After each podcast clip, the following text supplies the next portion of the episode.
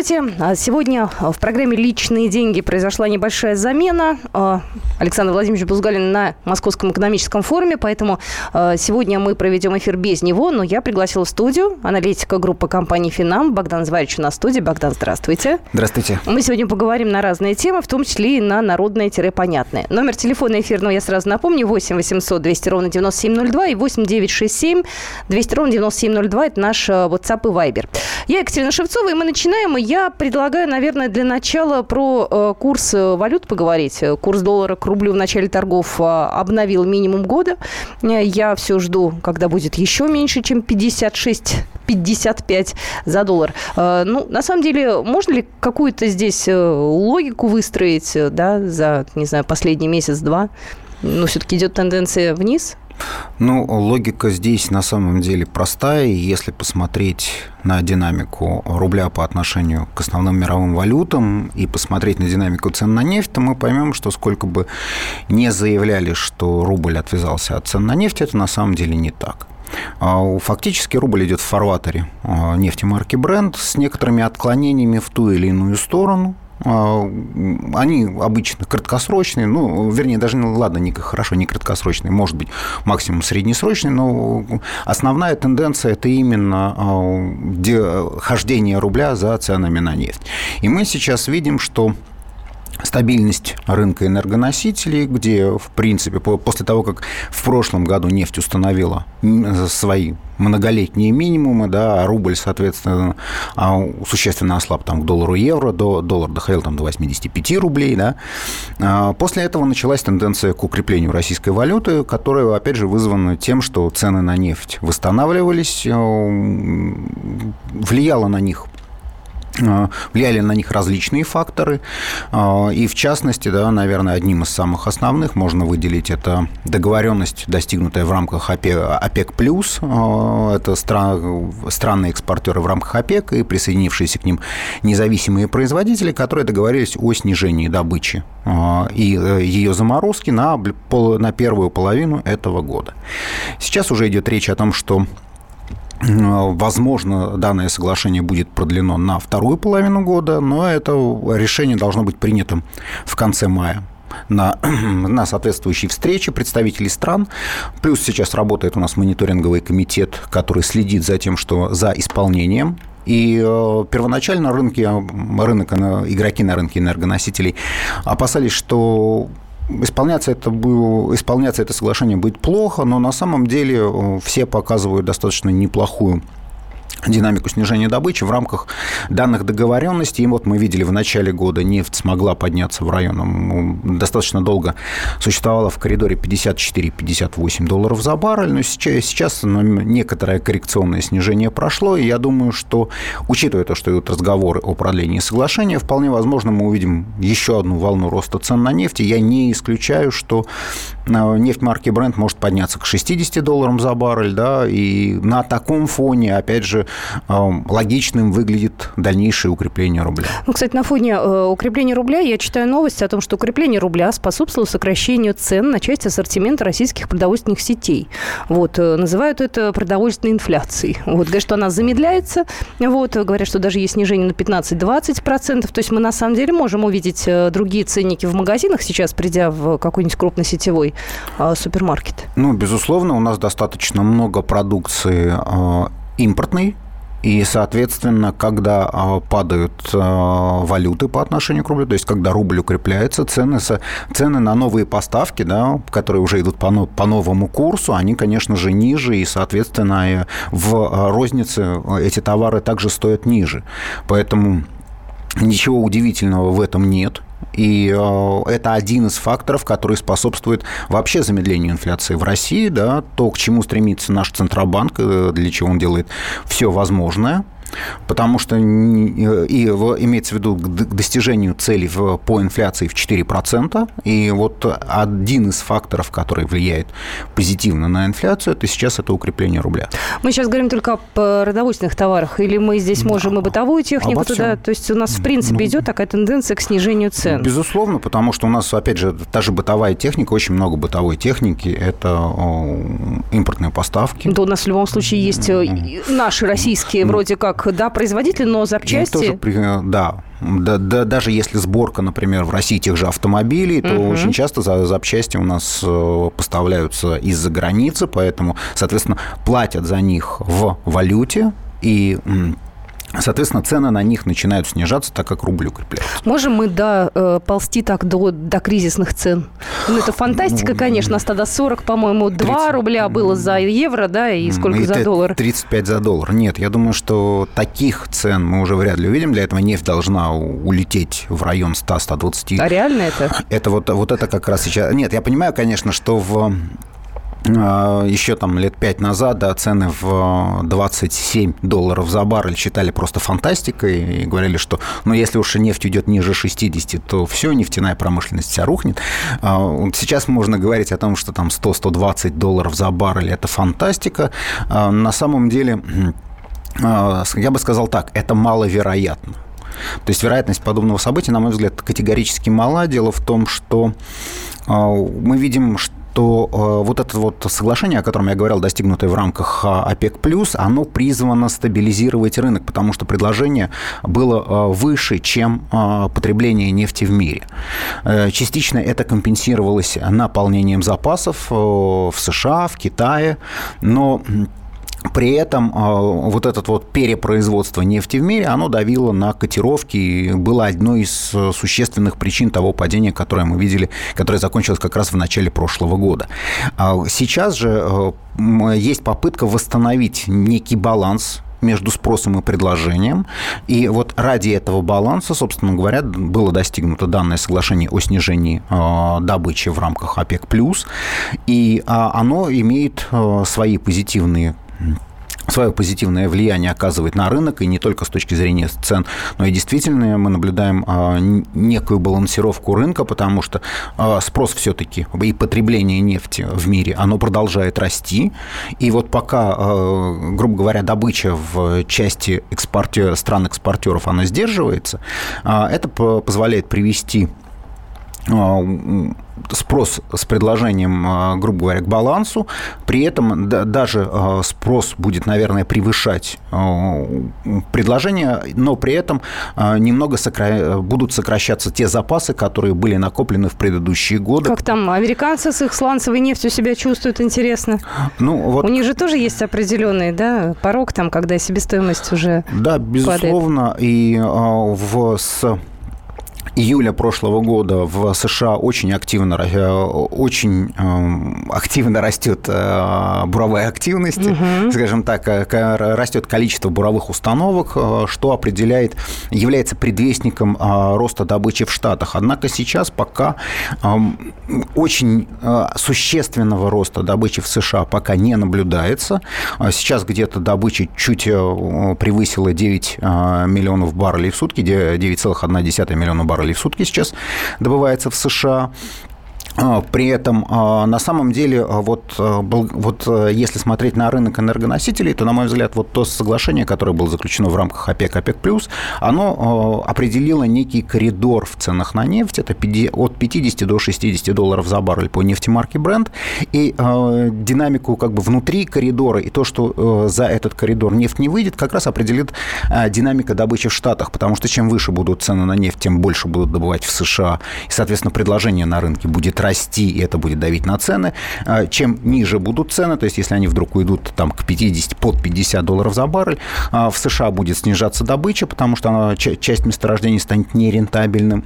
И, соответственно, предложение на рынке будет снижаться, и опять нефть будет возвращаться в этот коридор. Кстати, если мы посмотрим на Россию, вот в этом раскладе, да, у нас сейчас арктический форум проходит, и вот э, как раз было сказано о том, что «Газпром» нефть планирует инвестировать в нефтедобычу э, как раз э, там, в Арктике, достаточно приличные деньги деньги, 15 миллиардов долларов. Вот. То есть у нас идет геологоразведка, и так или иначе мы пытаемся какие-то открыть новые. Нет, ну геологоразведка идет постоянно. На протяжении там вот в последние годы да, достаточно существенно снизились а вот что за последние годы появилось, узнаете буквально через две минуты. Я напомню, что это программа «Личные деньги». А, и мы придем обратно скоро. Через две минуты будьте с нами. «Личные деньги». Рецепт приготовления лучшего утреннего шоу от Михаила Антонова. Это очень просто. Берем главные темы из интернета, добавляем щепотку экспертов, затем обжариваем главную тему, желательно с двух сторон. Периодически приправляем все это мнениями слушателей, иронию и сарказм добавляем по вкусу. Наслаждайтесь. Утреннее информационное шоу «Главное вовремя» с Михаилом Антоновым. Каждое утро до 11 часов на радио «Комсомольская правда».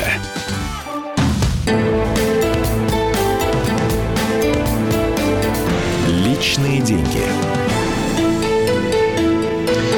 Возвращаемся обратно в программу «Личные деньги». Я напоминаю, сегодня на студии Богдан Заварич, аналитик компании, группы компании «Финам». Я Екатерина Шевцова. И мы расстались с вами на том, что вспомнили наши новые месторождения, где у нас идет геологоразведка, как это, в конце концов, у нас же есть какие-то планы да, по добыче нефти, а это так или иначе может повлиять наверняка на курс доллара. Возможно. Может быть, я фантазирую здесь. Вот Богдан сейчас продолжит рассказывать нам.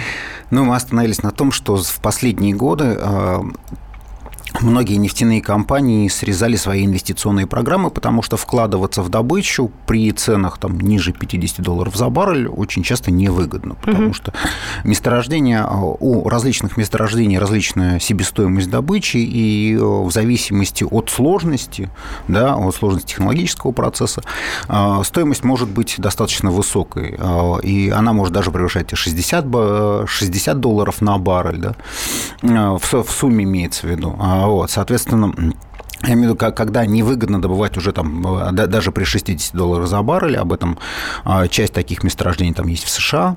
Вот. И в частности, на мой взгляд, если говорить об Арктике, то это очень трудно, что называется, труднодоступные месторождения. И вполне возможно, что геологоразведка там будет проводиться, но разрабатывать данные месторождения при текущих ценах на нефть вполне возможно невыгодно.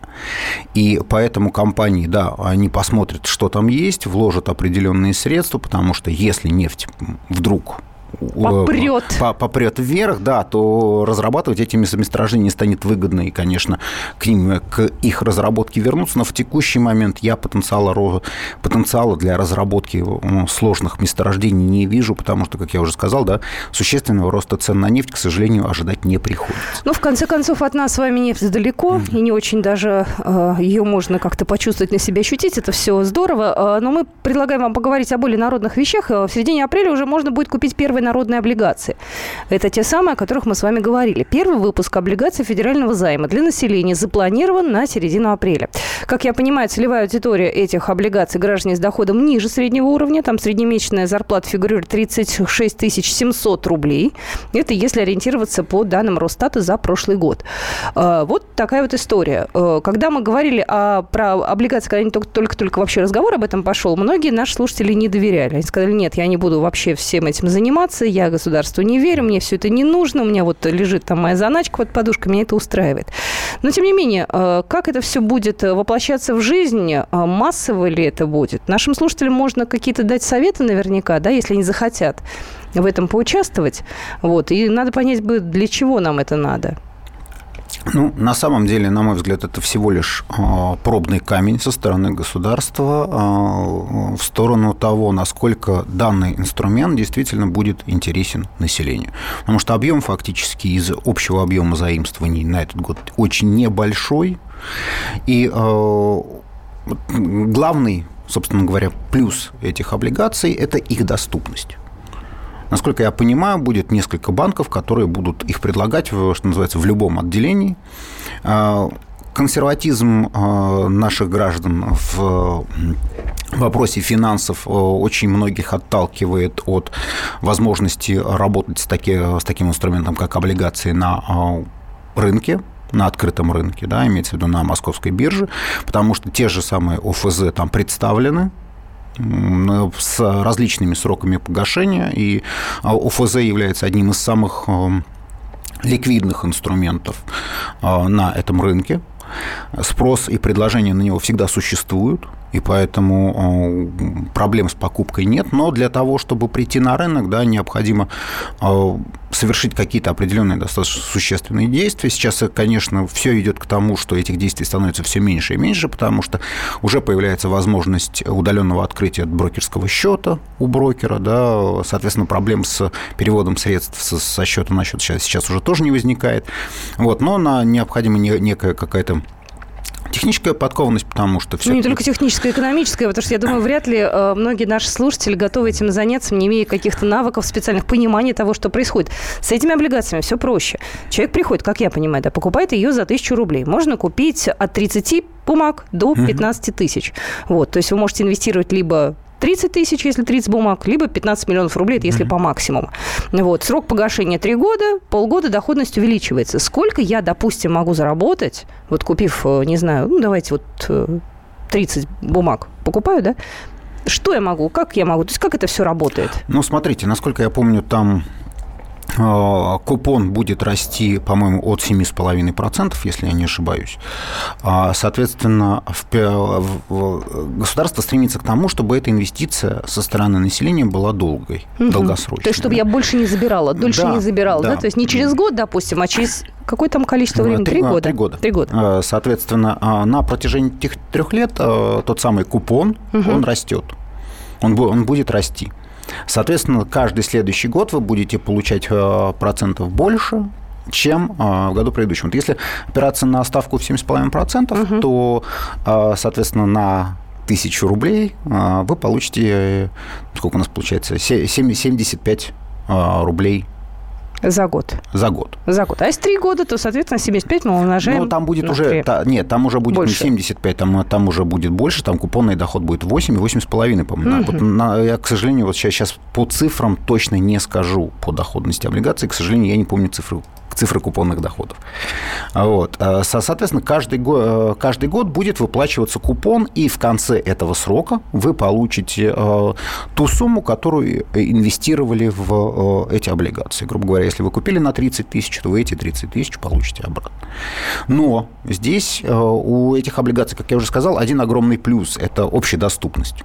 Ну, благодаря тому, хорошо. что он будет... Это, это, велик, это великолепно, да, и не нужно для этого совершать каких-то дополнительных э, действий, но при этом комиссия, которую будут брать банки, насколько я понимаю, за э, продажу и выкупа, и обратный выкуп этих облигаций, она составляет, по-моему, до, от полупроцента вложенных вами средств. Угу. Поэтому, э, соответственно, э, вам придется заплатить банку, когда вы э, покупаете эти облигации, когда вы их будете возвращать. А при этом, насколько я понимаю, что досрочное изъятие, грубо говоря, если вот вы вложили сейчас эти средства и изъяли их меньше, чем за год, то вы потеряете свой купонный доход. То есть э, вы его не получите. То есть деньги-то я свои верну, которые да, потратила да, на эти бумаги. Да, но Поняла. Ничего, но при этом ничего не заработаете. Вот э, в этой связи, э, опять же, да, стоит вернуться к открытому рынку. Да, он сложнее, но при этом он э, более более гибок. Но, что, тем не менее, рискован, наверное, более. Это те же самые ОФЗ. Ага. Если мы говорим ОФЗ здесь и ОФЗ на рынке, это одни и, и те, фактически это одни и те же облигации федерального займа.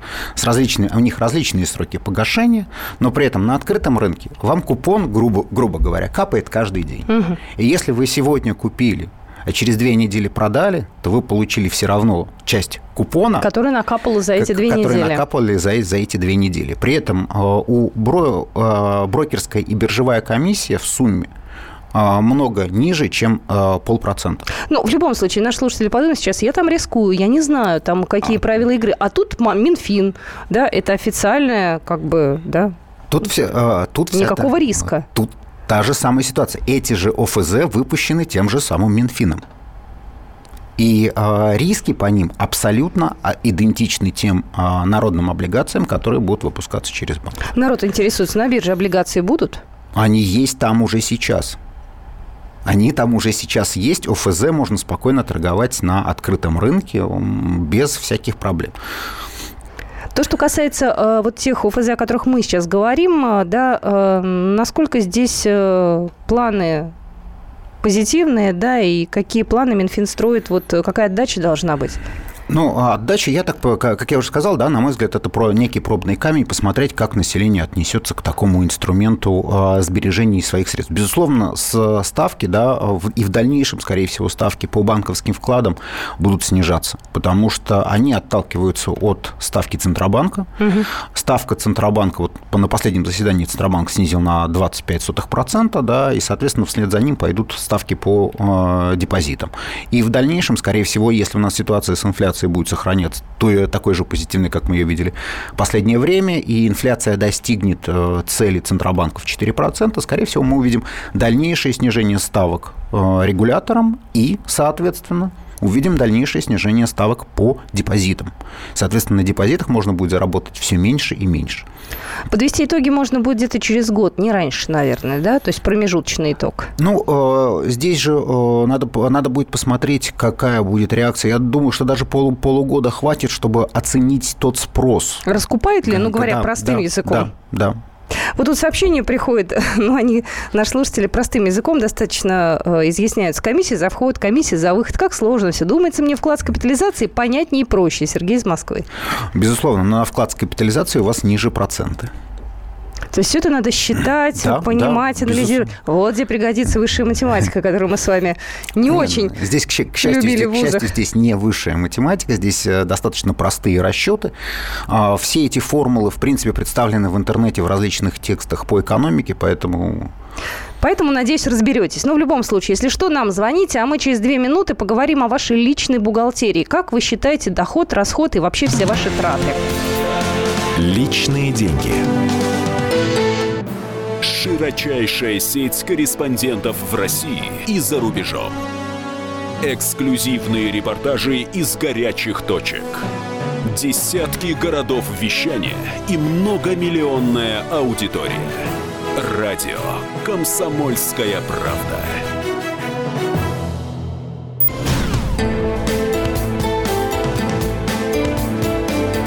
Личные деньги.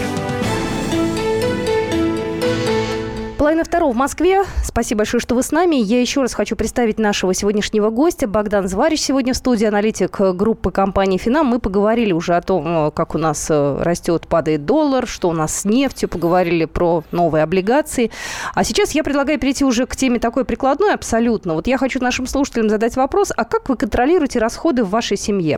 Э, то есть у вас э, как это делается? Общая тумбочка, куда приносится зарплата, она туда складывается, потом вы оттуда берете берете там кому сколько надо, большая такая книга бухгалтерская, куда вы записываете. То есть, на самом деле, интересно, как вы контролируете свои расходы. Это я сейчас, конечно, пофантазировала, но, тем не менее, есть ли какие-то онлайн-сервисы, которые позволяют семье следить за их расходами, э, расходами и доходами? Ну, во-первых, такие сервисы, безусловно, существуют. Для, есть мобильные, насколько я понимаю, есть мобильные приложения для всех современных устройств на, на любых операционных системах, а, которые позволяют записывать э, приход, расход э, средств. Да. Если же говорить о каких-то более мощных средствах, да, которые предлагают, можно, опять, опять же, да, табличку можно сделать в Excel, в, в обычном рассчитать э, и записывая туда, например, свои средства, которые приходят, можно специально делать отдельные э, рубрики, да, откладывать, грубо, грубо говоря, средства, угу. считать, сколько ты, сколько ты можешь позволить себе там отложить, э, накопить на, я не знаю, на вклад ли, или, например, купить народное МФЗ, опять же. Я, на самом деле, хочу напомнить нашим слушателям телефон 8 800 200 ровно 9702. Вот я просто хочу спросить, как вы контролируете свои расходы? Есть ли у вас какой-то, может быть, сервис онлайн? Может, вы никак не делаете этого? Я в этом плане человек абсолютно финансово неграмотный. У меня нет ни табличек, ни сервисов. И я вот пытаюсь понять, есть ли в этом э, некий риск или э, это просто такое дело привычки? Или здесь, ну, может, надо постараться сделать над собой усилие, завести себе что-нибудь? Ну, на самом деле здесь э, при подобных расчетах они как бы они могут помочь вам сэкономить либо накопить, да, то есть э, если вы будете подобным образом расписывать э, свои расходы, то вы увидите, где вы можете э, сэкономить. От, например, от, от чего-то отказавшись, да, вы увидите необязательные расходы, которые вы можете вычеркнуть, грубо говоря, из своего бюджета, при этом не изменится, не обязательно вычеркнуть, а, например, сократить количество походов в кинотеатр. Угу. Вот. А это позволит вам сэкономить как какой-то а, какой-то объем средств и, соответственно, приведет, к тому, что у вас будут, будут накапливаться деньги, я не знаю, там, на какие-то покупки, да? либо вам будет проще расплачиваться по своим кредитам, если они у вас есть. Номер телефона эфирного 8 800 200 ровно 9702. Александр, здравствуйте. А, добрый день. Добрый. Ну вот у нас семья из четырех э, человек, получается, я, жена и двое деток. Э, у меня доход э, где-то от порядка 38 тысяч, жена где-то порядка 15. Ну, мы, в принципе, как бы ни на чем не экономим, покупаем продукты, деток обуваем, одеваем. Живем как бы сами, родители не помогают. Ну, знаете, как-то получается откладывать вот в месяц, там, ну, может быть, 5-10 тысяч. И вот спустя там вот сколько живем, купили вторую машину, как бы не ходим по ресторанам там куда-то. Как бы, ну, вот все равно получается, нет у нас никаких не приложений, ничего абсолютно нету, и мы вкладываемся как бы, вот, не покупаем, конечно, там шикарные что-то дорогие машины или там по супермагазинам, ну вот у нас получается откладывать. Но вы все, все, все, все, все свои расходы вы э, планируете, да, и все покупки крупные ну, да, вы да, тоже да, планируете. Да, То есть вы не можете эмоционально пойти и купить к себе там, я не знаю, какую-то дорогую Нет, вещь. конечно, мы планируем до, до зарплаты, вот мы запланировали, допустим, отложить там какую-то сумму, вот пойти купить, допустим, что-то деткам, что-то себе. Все, у нас вот как бы нормально все получается. Здорово, спасибо большое. Пожалуйста. Ну, прокомментируйте. Ну, никто же не говорит, что нельзя планировать свои расходы самостоятельно, без всяких приложений. Но для этого нужна, опять же, сила воли, да, которая не позволит э, человеку эмоционально пойти и себе купить что-то, что потом, может быть, окажется ему и не очень нужным. А, вот, а, поэтому, если есть, грубо говоря, сила воли, и человек может себя контролировать, и он понимает, э, сколько, сколько пришло, сколько ему нужно потратить на продукт, это, в принципе, это все можно, конечно, делать в голове. Никто ну, не запрещает. Но для, но для этого ну, нужно как-то как сориентироваться и держать, что называется, держать себя в руках. Я зачитаю сообщение. С годовых бонусов и квартальных премий жены вносим за ипотеку. На мою зарплату постепенно делаем ремонт в приобретенной квартире, а зарплата жены уходит на жизнь. ЖКХ, детсад, секции, продукты, гулянки. От Сергея из Москвы сообщение. Вот такой нормальный способ планирования. Опять же, э, в данном случае, наверное, э, планировать заставила, заставила ипотека. Ну, кстати, очень при, многих при, это дисциплинирует, да, при, я при, думаю. При наличии кредита это дисциплинирует и заставляет, особенно таких, как ипотека, потому что все-таки можно потерять квартиру, если вдруг что. Вот. Это не кредит, грубо говоря, на телевизор. Вот. А если вы вдруг останетесь без жилья, то здесь уже это достаточно существенная проблема, и здесь, что называется, обязательный контроль за своими расходами, он необходим, жизненно необходим. А насколько вообще у нас э, в привычке каким-то образом планировать свои расходы? Вот мне казалось, что это такие чисто европейские да, нюансы. То есть немцы любят, они все рассчитывают. Ну и вообще европейцы, они в этом плане очень щепетильно относятся к своим доходам, расходам. Э, мы более эмоциональны, вне зависимости от того, много мы зарабатываем или мало. Наверное, наверное я соглашусь, э, потому что но, опять же, да, на, на самом деле это очень серьезно зависит от человека. Вот я помню, а, дедушка мой, да, он когда раб, он работал на заводе, тоже, собственно говоря, зарплаты, зарплаты были небольшие, и а, он э, часть, большую часть зарплаты, зарплату всегда давал бабушке. Но у него была заначка. Заначка такая советская, ну, по-моему. Он, он, он, он, он потихоньку накапливал э, и в свое время э, сделал маме, моей маме уже, то есть своей дочери, огромный, угу. огромный подарок вот, на, на эту заначку. Поэтому э, тут все, все, опять же, все зависит от человека. Если он умеет копить, да, самостоятельно, без приложений, то он может это сделать и так. А если вам необходимо себя как-то стимулировать к этому, да, то подобные приложения, они могут, могут в этом помочь. Номер эфирного телефона 8 800 200 ровно 9702. Как вы планируете в семье свои доходы и расходы? Есть ли у вас э, какие-то программы? Ну и вообще, как вы все это делаете? У нас Татьяна на связи. Татьяна, здравствуйте. Э, добрый день. Вот э, совсем вот недавно звонил вот э, молодой человек, который говорил о том, что вот он э, там 38 и 15 с женой там получает э, доход, и в то же время он купил машину, а вот не сказал, на кредит или нет. Это, это первое. Угу. Вот. И второе. И еще кроме этого он говорит, там, я могу там 5-10 тысяч отложить. Что-то в этом есть большие сомнения. Я вам расскажу про себя вот, э, э, скажем, вот э, мы тоже живем четыре человека, э, доход там какой-то у нас есть, и, э, собственно, планируем на корню. То есть вот если, допустим, нам надо купить что-то, то есть мы покупаем. Если нам не надо чего-то покупать, мы не покупаем. То есть исходя вот из реальных, так сказать, нужд. Поэтому как бы, в общем-то, все тут в порядке получается. И замечу то, что я никогда не брала ни кредитов, ни займов, ничего. Но в то же время я имею квартиру, дачу, машину. Но ведь и, э, все, и квартира, и, все. дача, и машина, это же все еще с тех времен наверняка, или вы купили Нет, это сейчас? Не, не с тех, это уже в это время. Десятый год, там вот в десятом году, то есть вот такая ситуация.